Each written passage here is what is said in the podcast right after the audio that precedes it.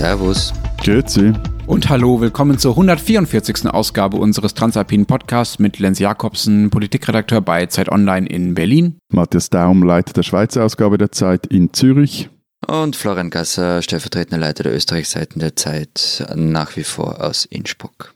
Unsere zwei Themen diese Woche. Wir reden zum einen über äh, Studieren in Corona-Zeiten. Das hatten wir vor ein paar Wochen ja schon mal äh, angekündigt und haben dazu auch ein paar Zuschriften erhalten. Und wir wollen reden über Putschversuche. Da gibt es ja einen Anlass äh, in Washington aus den vergangenen Tagen. Äh, auch in unseren Ländern gab es vielleicht nicht ähnliche äh, Vorfälle, aber doch auch Vorfälle, bei denen ähm, mit Gewalt versucht wurde, die politische Macht zu übernehmen. Wir wollen darüber reden, äh, was es da so gab und was daran die, die spannendsten Putschversuche waren. Wenn Sie uns dazu oder zu anderen Themen schreiben wollen, dann an alpen.zeit.de. Ich habe noch einen Nachtrag, Impfstart-Thema. Ich, ich habe mich dabei allzu sehr, muss ich zugeben, am Kanton Zürich orientiert. Nur ganz ein bisschen, ganz ja, ein bisschen. Ja, nein, nein, also, und den Schweizer Föderalismus etwas unterschätzt. Also die, der Großteil der Kantone, die, der begann wirklich am 4. Januar mit dem ganzen Impfzeugs. Es gab aber auch ein paar, in denen wurden die ersten Spritzen bereits Ende Dezember gesetzt ich glaube, deine Zürich-Fixierung ist so ungefähr die Entsprechung zu meiner Ostdeutschland-Ignoranz. Wenn ich aus Deutschland erzähle, übersehe ich den Osten und leider ja manchmal sogar den Süden und du äh, schaust meistens nur auf Zürich. Ähm, wisst ihr jetzt eigentlich schon, wie viele Leute bei euch so geimpft sind? Natürlich nicht. Also angeblich, also es gibt eine Zahl, sagen wir mal so, angeblich bis vergangenen Freitag 30.150. Ich lege aber Wert auf die Feststellung, dass ich das nicht weiß, weil das Gesundheitsministerium auf meine Anfrage geantwortet hätte. Das ist nämlich nur immer nicht passiert. Ja, wir werden in diesem Podcast davon berichten, falls du 2023 eine Antwort bekommst. Schick mal einen Fax. Das machen die Gesundheitsämter in Deutschland übrigens tatsächlich noch, Faxen. Ja, bei uns eben auch. Oder teilweise, ich glaube, jetzt haben wir sie abgeschaltet. Also. Lass uns mal zum ersten Thema kommen. Studieren in Corona-Zeiten. Wie ist das bei euch äh, geregelt? Äh, findet bei euch noch Präsenzunterricht statt? Äh, wie werden die Klausuren geschrieben? Wie kommen die Unis durch die Corona-Zeit? Also bei uns ist Fernunterricht obligatorisch auf der Hochschulstufe und Präsenzunterricht ist nur erlaubt, wenn man halt wirklich vor Ort sein muss. Also zum Beispiel, wenn du ins Labor musst oder irgendeine Maschine bedienen musst. Oder auch, das steht auch da drin, liegt auf der Hand, Sezieren im Medizinstudium. Das äh, muss auch vor Ort, das geht nicht im Homeoffice, da irgendwelche Ratten auseinanderschneiden.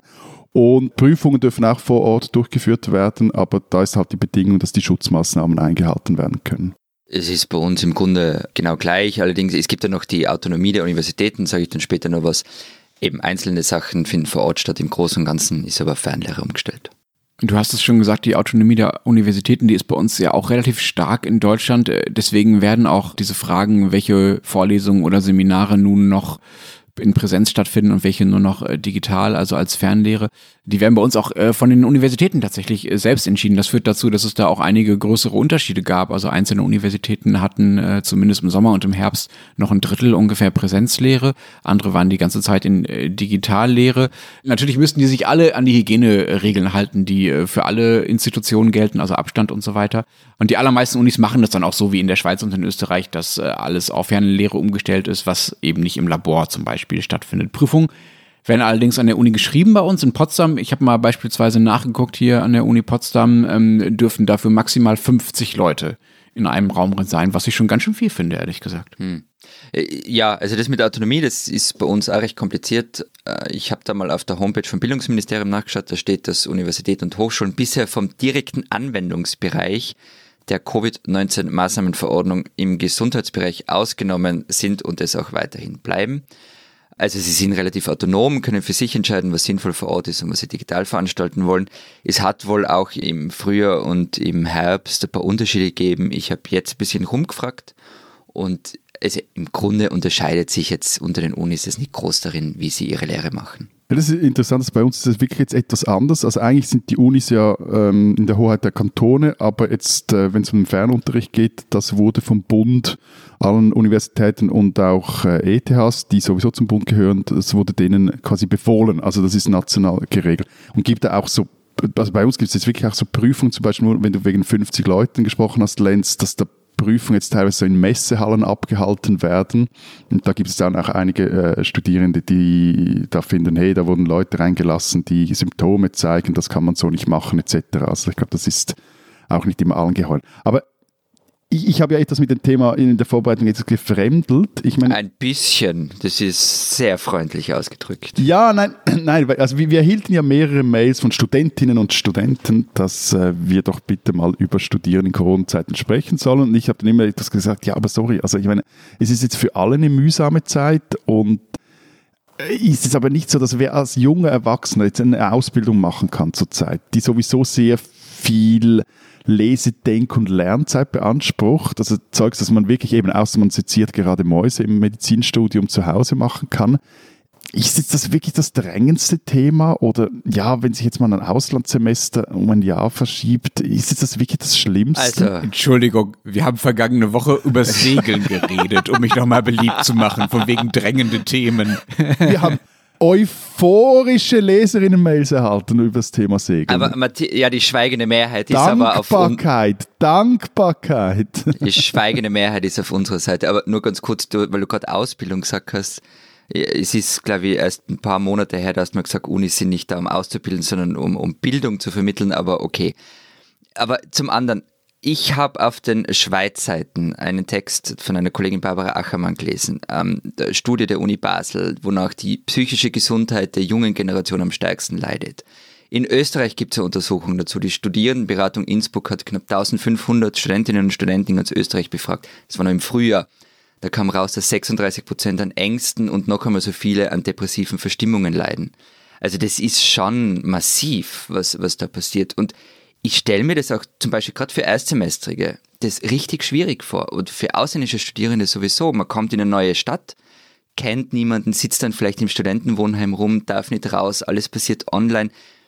Es könnte jetzt alles noch weiterführen, aber ganz ehrlich, ich glaube, dass es bei dir vielleicht ein bisschen daher kommt, Matthias, dieses reißt euch am Riemen, ist ein bisschen dekadent auf der einen Seite und das kannst du nur machen, weil es halt auch ein bisschen dein Milieu ist.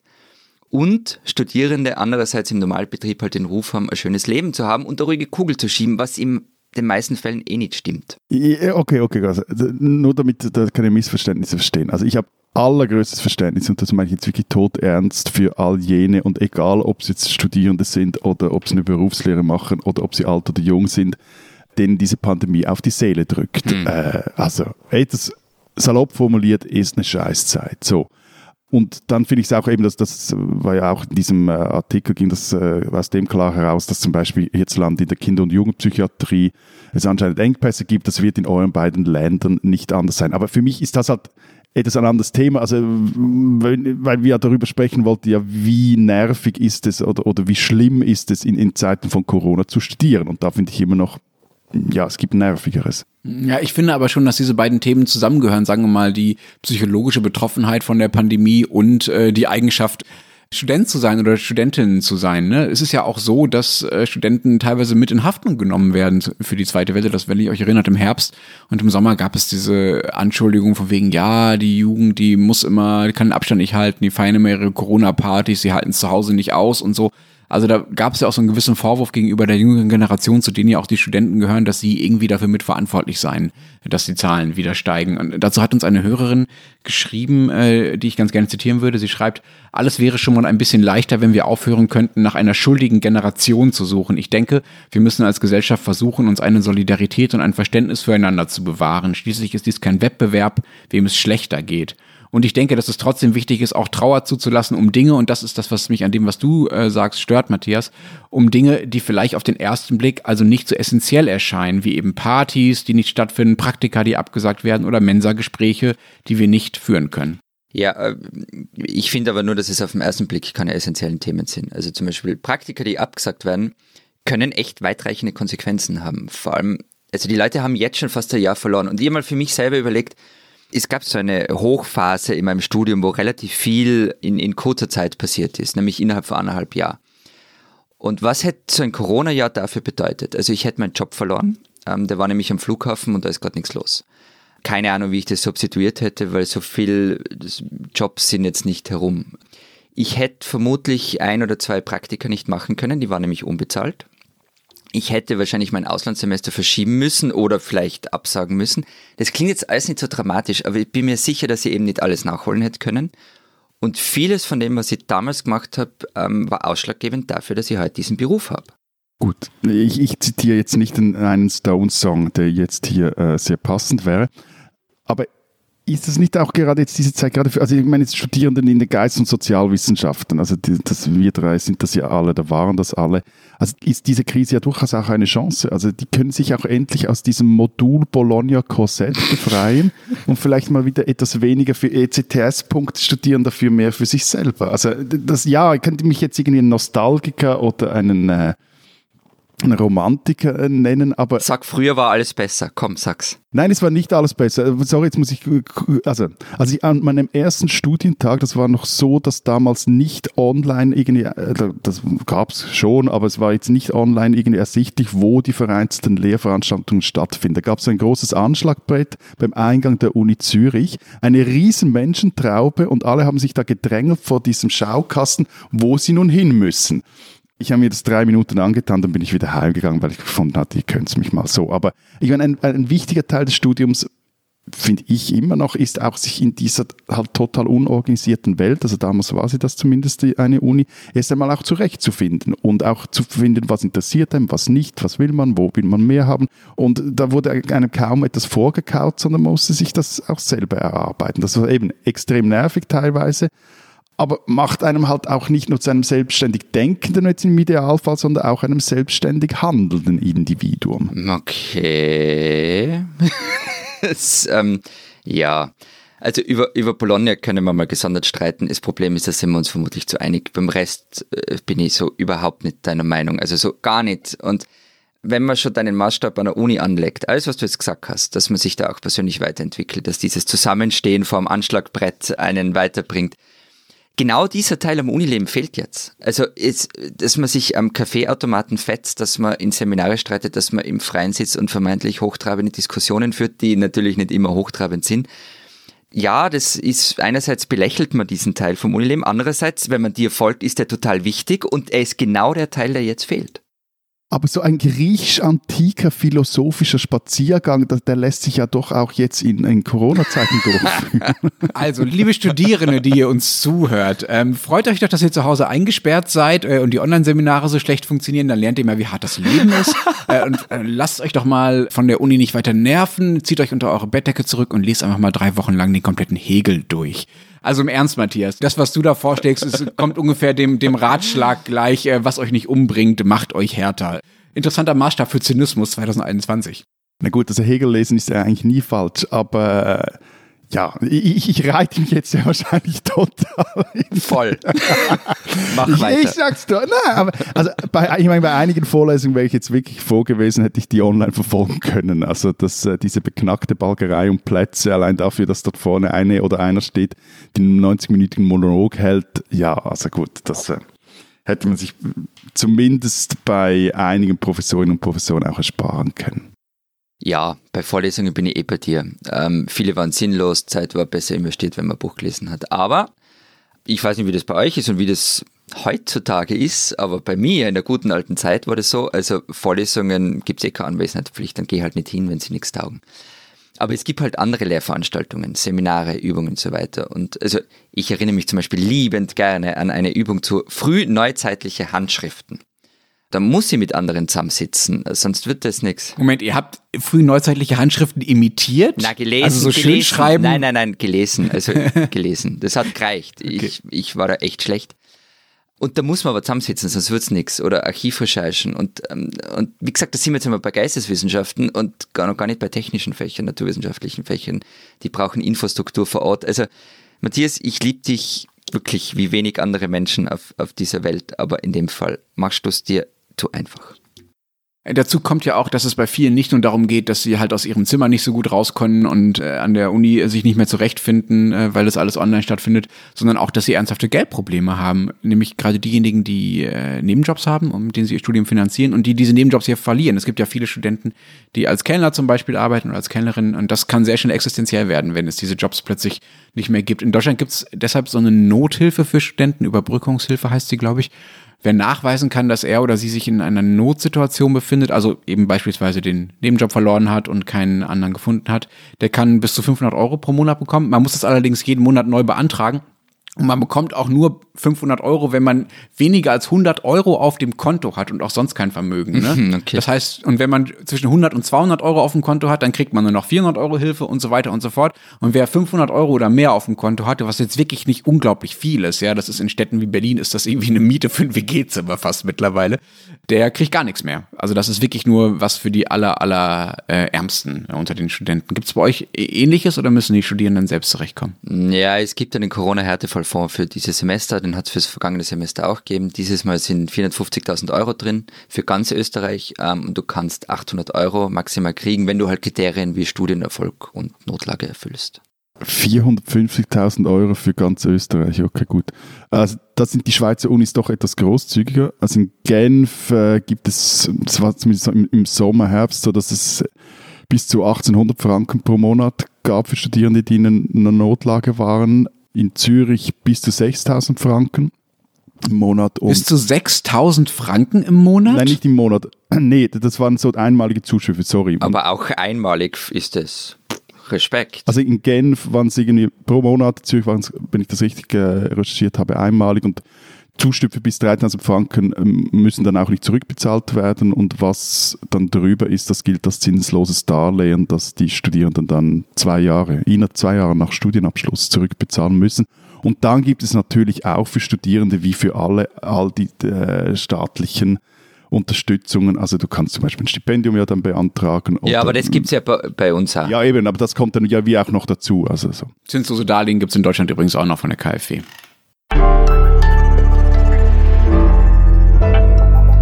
Diesen Schweizer sollten Sie kennen.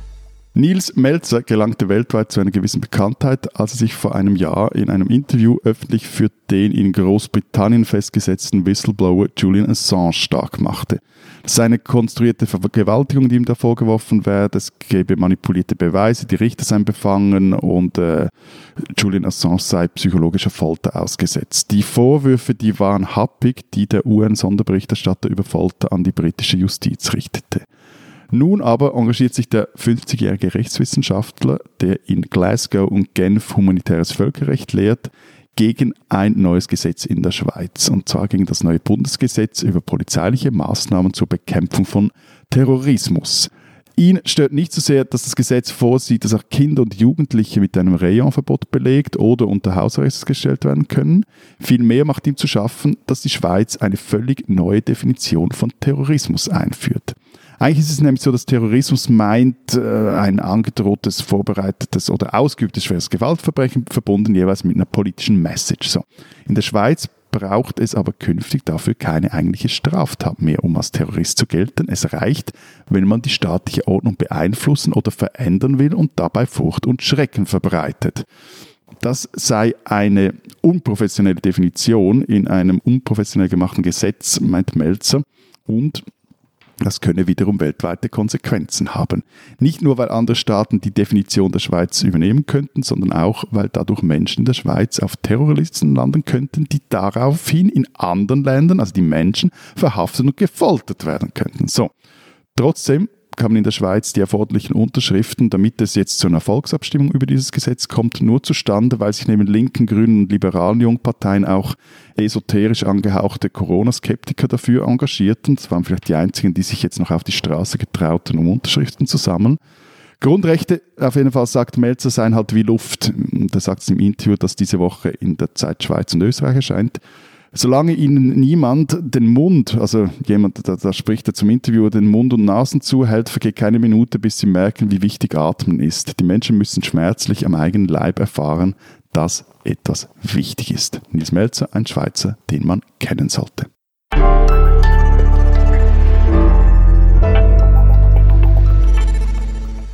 Wir alle haben vergangene Woche die Angriffe auf das Kapitol in Washington verfolgt und ihr habt wahrscheinlich außerdem auch noch die Bilder im Kopf von den Corona-Demonstranten, die vor ein paar Monaten hier in Berlin plötzlich auf den Reichstagstreppen standen, beziehungsweise äh, zum anderen Zeitpunkt äh, sogar im Inneren des Gebäudes ein paar Abgeordnete und den Wirtschaftsminister Peter Altmaier belästigt haben. Nun war das in Berlin sicherlich kein Putschversuch, das in Washington vielleicht schon eher. Und wir äh, wollen darüber reden, welche anderen Putschversuche es in unseren Ländern so gab in den vergangenen Jahrhunderten. Sie kommen, sie kommen, tönte es aus allen Ecken, und im Sturmschritt eilte ich auf den Gäh. Und wirklich, sie kamen in unabsehbaren Massen, in Glieder geordnet, je zu sechs Mann die Marktgasse herab. Nur etwa 200 waren mit Flinten bewaffnet und in anständigem Aufzug. Die übrigen circa 8000 Schofler, hudelige Leute von allen Altern trugen Morgensterne, Hellebarden, aber auch Mistgaben, Sensen, Dreschflegel, gewaltige Prügel und andere Moritaten geeignete Instrumente. Sie sangen Mark und Bein erschütternd. Dies ist der Tag, den Gott gemacht, und zogen nun in hübschem Trab unter Anführung von Pfarrer Herzl über die untere Brücke auf den Münsterhof, um sich dann mit der ersten Abteilung zum Sturm auf das Postgebäude, wo die Regierung saß, zu vereinigen. Besser wird's halt nimmer. Was ist das? Äh, äh, Friedrich Schillers Version vom Sturm auf das Kapitol, oder? Wir wollten doch über unsere besten Putsche sprechen. Und das ist der Putsch von einem Zeitzeugen geschrieben, der das Wort Putsch überhaupt raus aus der Schweiz in die Welt brachte, nämlich der Zürich-Putsch von 1839, als sich die konservative Landbevölkerung, also unsere Hillbillies, gegen die städtischen Eliten, also quasi den Swamp of Zurich erhoben. Und der Pfarrer Hirzel war irgendwie der, der Redelsführer, also der QAnon dieser Typen und hat der auch so ein Bison-Kostüm angehabt? Also Nee, nee, der, der, das Bison-Kostüm hatten ja die anderen, das haben ja quasi die, die Sprachrohre von QAnon an. Das ist ja fast also so. Nee, das war also der Hintergrund ist 1831, also acht Jahre vor diesem Saubannerzug, der da in Zürich zog, wurde in Zürich die alte konservative Elite entmachtet. Es wurde eine liberale Verfassung eingeführt.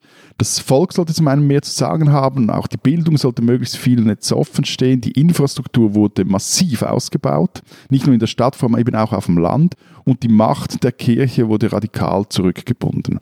Allerdings, wie halt so oft im Kanton Zürich und seiner Geschichte, wurde dabei wenig Rücksicht auf die Landbevölkerung genommen. Also die, gerade auch beim Infrastrukturbau und etc. die wird öfter mal vergessen in Zürich, ja, habe ich gehört. Genau, also das äh, auf jeden Fall. Die Lage Wo ist. war das nochmal mit dem Impfen? Wer hatte, wo ging es nochmal los? Jetzt geht darum, der Unterschied. Ja, ja, wurscht. Ich will jetzt gar nicht da.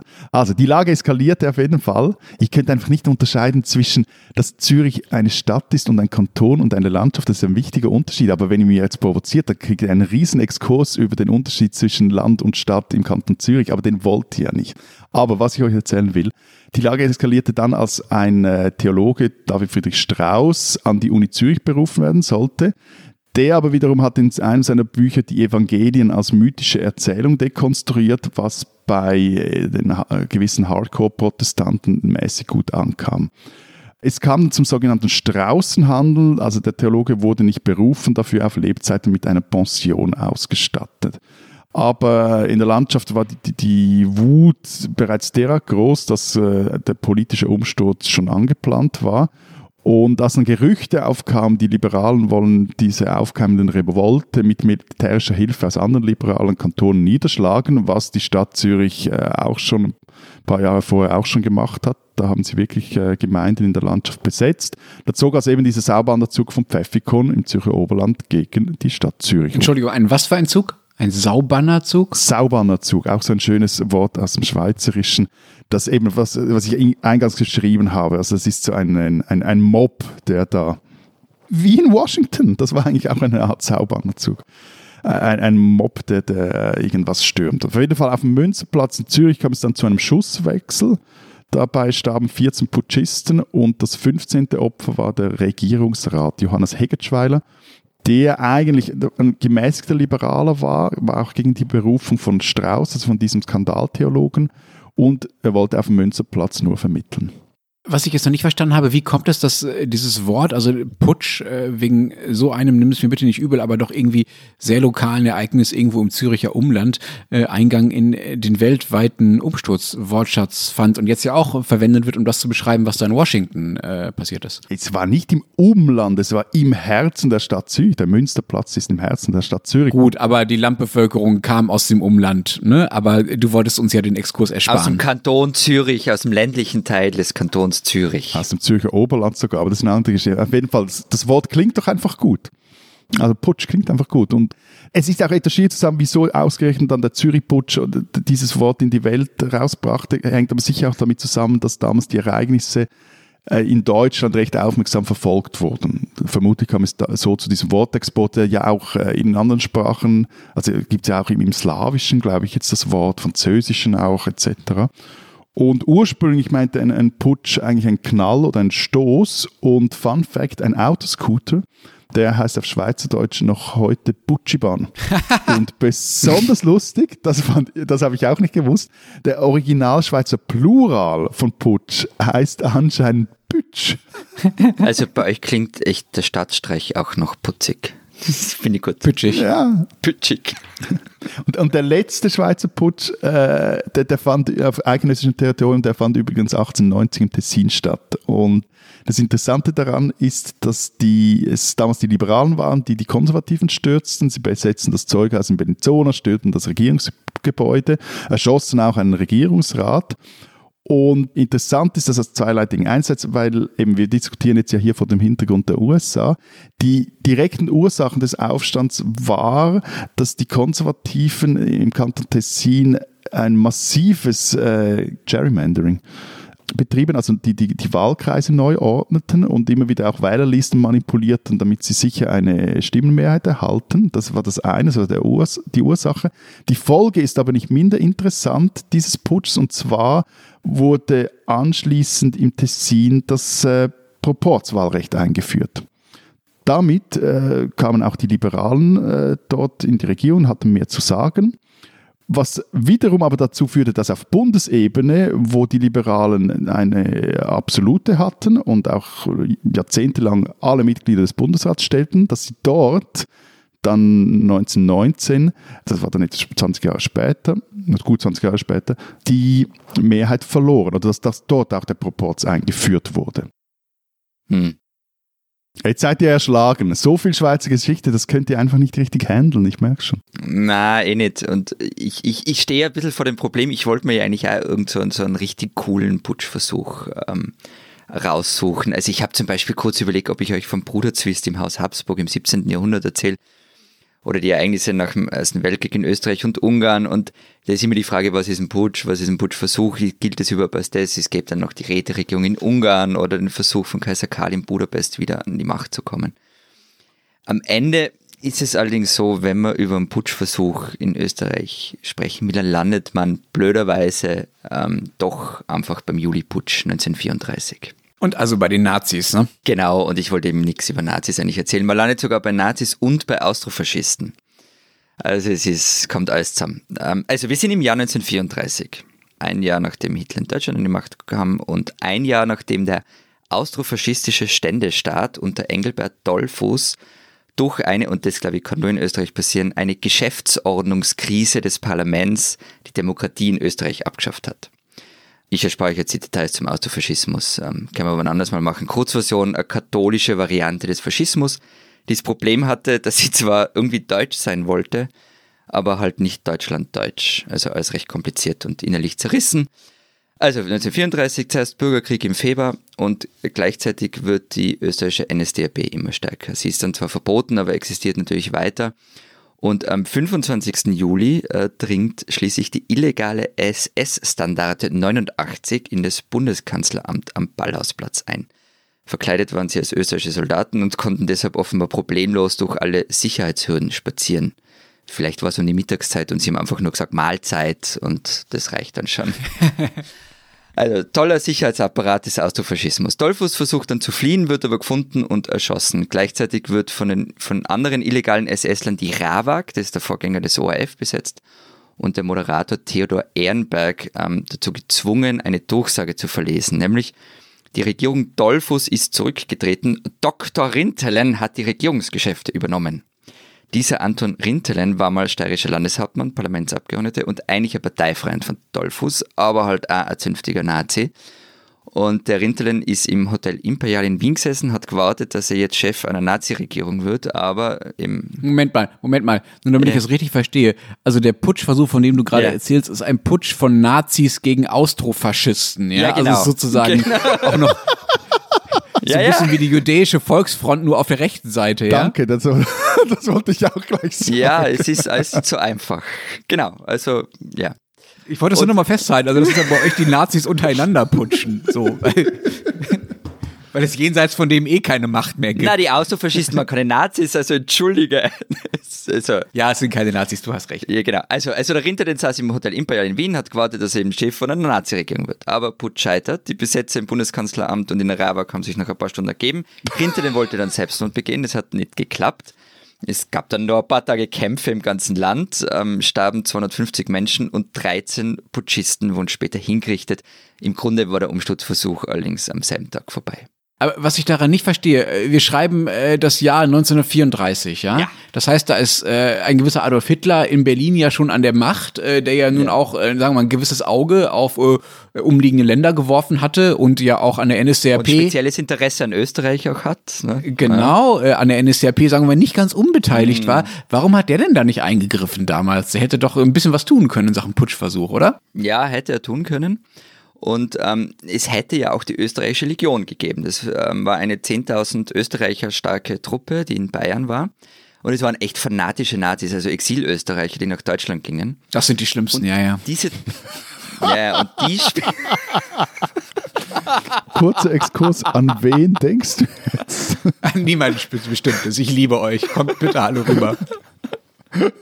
Genau, also diese Truppe spielte in jedem NS-Putschplan eine wichtige Rolle. Aber Mussolini hat damals noch ähm, seine schützende Hand über Österreich gehalten, hat Truppen am Brenner aufmarschieren lassen und die Legion wurde zurückgepfiffen. Das Interessante an dem gescheiterten Putsch ist aber was anderes auch, nämlich was er für Selbstverständnis Österreichs bedeutet. Engelbert Dollfuß ist ja eben gestorben, es gibt auch ein Bild vom, vom toten Dollfuß und wurde irgendwie danach zur Art Halbgott erklärt. Also Straßen und Plätze sind nach ihm benannt, Kirchen wurden für ihn errichtet und nicht, dass ihr glaubt, dass das nach 45 irgendwo vorbei gewesen sei. Bis 2017 hing im Parlamentsclub der ÖVP, also der Nachfolgepartei von Dolphus Christlich-Sozialen, ein Porträt des Diktators. Und der Putsch oder der Putschversuch hat ihn zum Märtyrer im Kampf Österreichs gegen Hitler verfälscht. Und das hat eigentlich bis heute quasi nachgewirkt. Wir müssen wirklich nochmal ausführlicher über die Austrofaschisten reden. Ich habe das immer noch nicht so ganz kapiert, wie schlimm die nun wirklich waren, aber das wirst du uns ja sicherlich nochmal erklären. Ich danke dir jedenfalls sehr, Florian, dass nun ausgerechnet ich als Deutscher äh, zum Ausgleich äh, von einem Nicht-Nazi-Putsch erzählen muss, natürlich, damit wir nicht nur über Nazis reden. Wobei es allerdings, äh, das wovon ich erzählen will, äh, allerhöchstens ein Versuch war, wenn überhaupt, und auch ein Versuch, der dann, sagen wir mal, den Gegnern nicht so ganz ungelegen kam. Jetzt mach nicht deinen eigenen Putsch-Somatik, erzähl. ja, ja, okay. Also ich meine den Spartakus-Aufstand. Sagt euch das was? Kirk Douglas, Tony Curtis. Nee, das meine ich nicht. Also das ist die antike Version, also der Spartakusaufstand gegen die Römer. Äh, ich meine den Spartakusaufstand 1919, die Berliner Variante sozusagen. Wenn er nicht verfilmt ist, kenne ich ihn nicht. Ja, ja, das äh, habe ich mir gedacht, dass du, du so eine Art von Historiker bist der die Sachen einfach nachschaut. Der große Filmfilm. Aber es ist ganz wichtig, dass man Präsenzunterricht hat um die, die frühneuzeitlichen Handschriften. Ja, ja. ja, ja, damit man die Filme gemeinsam mitschauen kann. Also, es gab den Spartakusbund in Deutschland, ich glaube seit 1916, wenn ich mich richtig erinnere. Äh, die beiden Vorsitzenden kennt ihr ganz bestimmt, die beiden Anführer, das waren nämlich Rosa Luxemburg und Karl Liebknecht. Und diese Zeit 1916 so bis 1919, das war ja die Zeit, in der, äh, sagen wir mal, die Deutschen so mehr oder weniger zur Demokratie gefunden haben. Die Republik wurde 1918 ausgerufen in der Novemberrevolution. Und unter den äh, Linken gab es damals, nicht so ganz untypisch für sie, ähm, einen gewissen Streit darum, wie man den nun weitermachen sollte. Die waren an der Regierung, es gab die gemäßigten Sozialdemokraten auf der einen Seite, das ist so Friedrich Ebert und Co., sagt euch vielleicht was, und auf der anderen Seite die radikaleren unabhängigen Sozialdemokraten, also die USPD und äh, die Kommunisten, also die KPD und eben den Spartakusbund. Und ähm, die einen wollten mehr so Richtung, ja, sagen wir mal, bürgerliche Stabilität und Demokratie und jetzt mal Wahlen und dann erstmal wieder Ruhe reinbringen. Wir befinden uns ja auch noch äh, in den letzten Jahren des Ersten Weltkriegs, muss man ja dazu wissen. Das war so das äh, Team um Ebert sag ich mal. Und auf der anderen Seite gab es diejenigen, die noch weiter Richtung Revolution und Sozialismus und Vergemeinschaftung der Produktionsgüter und so weiter laufen wollten. Das war das Team äh, um Liebknecht äh, und Luxemburg.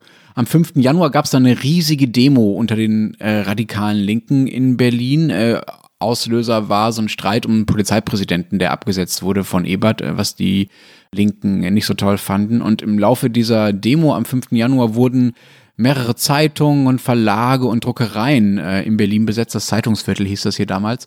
Äh, was wichtig war, weil dadurch ja die öffentliche Meinung kontrolliert wurde. Es gab ja noch kein Internet, ja. Und wenn du die Zeitungen besetzt werden, dann äh, kann das gegnerische Lager nicht mehr erzählen, äh, was sie so davon hält, was gerade so passiert. Dann gab es ein äh, Gremium, das sich Revolutionsausschuss nannte, wo auch Liebknecht und äh, Luxemburg drin waren, das zum Generalstreik aufrief und äh, die Regierung stürzen wollte. Und 500.000 Menschen sind diesem Aufruf allein in Berlin gefolgt. Das ist wirklich eine bombastische Zahl, also eine der größten Demos jemals in der Geschichte dieser Stadt. Und dann standen halt diese Leute auf der Straße, diese halbe Million Berliner standen da und waren quasi dabei, Revolution zu machen. Und dann passierte halt einfach mal zwei Tage lang nix. Bitte?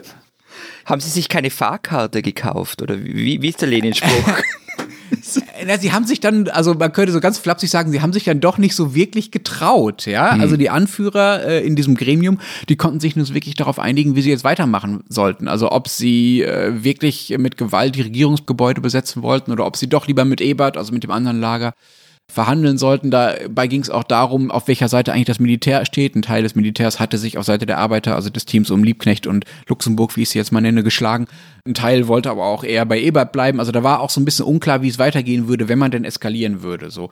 Und deshalb gingen halt diese Demonstranten an zwei Tagen in Folge einfach abends wieder nach Hause, weil ihnen quasi niemand gesagt hatte, so jetzt stürmt mal, aber wirklich, ja. Also das blieb so ein bisschen in der Luft hängen. Und in dieser Zeit konnte halt die Gegenseite auch mobilisieren und äh, die Gebäude der Regierung schützen. Das Militär schlug sich dann teilweise auf die Seite Eberts. Und am 10. und 11. Januar, also ein paar Tage später, wurden dann die Aufstände niedergeschlagen, mit Hilfe auch von so Freischärler-Korps, die dann aus dem Umland rangezogen wurden.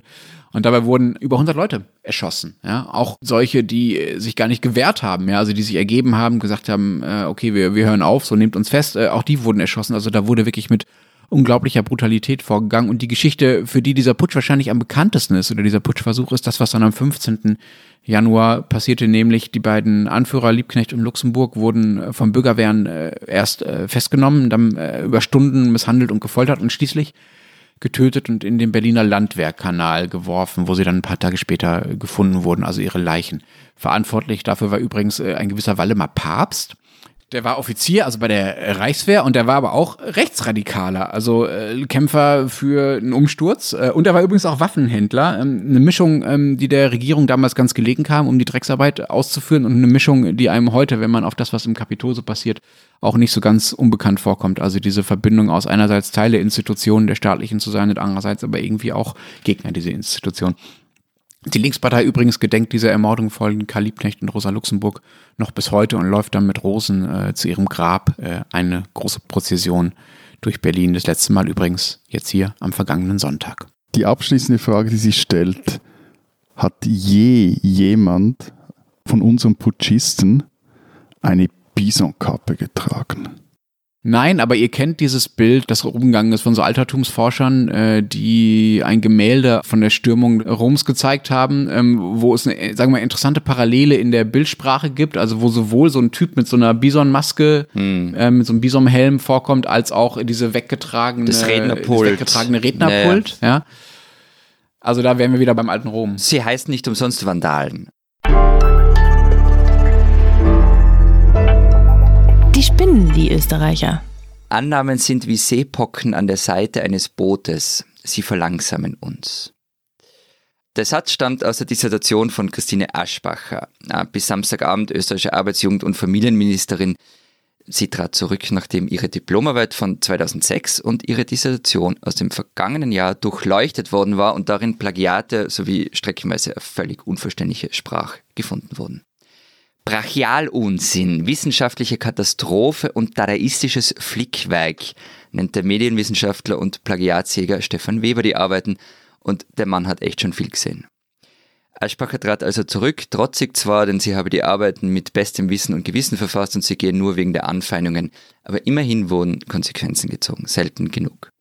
Trotzdem bleiben Fragen. Warum gehen solche Arbeiten durch? Warum kommt man auf die Idee, so einen Unsinn abzugeben? Eine Dissertation ist ein eigenständiger Beitrag zur wissenschaftlichen Forschung und als Regierungsmitglied im Corona-Jahr, in einer Zeit, in der Wissenschaft so wichtig wurde wie selten zuvor, die Wissenschaft so zu verhöhnen, ist schon eine spezielle Leistung und alles nur für diesen heißgeliebten Doktortitel als Namenszusatz. Also liebe Landsleute, liebe Österreicherinnen und Österreicher, unser Titelfetisch geht zu weit und wir spinnen deswegen ein bisschen.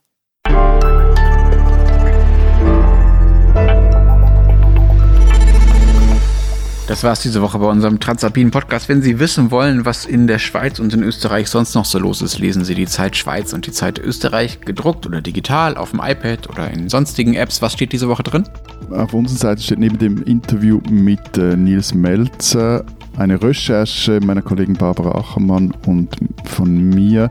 Wir sind der Frage nachgegangen, wieso die sozioökonomischen Faktoren in der Corona-Krise in der Schweiz einfach ignoriert werden. Also wieso niemand so richtig äh, wissen will, wer da eigentlich äh, erkrankt, wer auf den Intensivstationen landet, wer stirbt, wenn es darum geht, aus welcher sozialen Schicht diese Menschen kommen. Und bei uns gibt es die alljährliche große Arena-Analyse, in der wir mit Hilfe von einer Reihe von Expertinnen und Experten darauf schauen, was in diesem Jahr in unserem Land relevant wird. Es geht in 2021 darum, wie sehr der Staat oder wie mächtig der Staat bleibt, ähm, wenn die Corona-Krise mal vorbei ist, aber die Wirtschaftskrise bleibt. Einer der Experten übrigens ähm, wurde mittlerweile Arbeitsminister, nämlich Martin Kocher.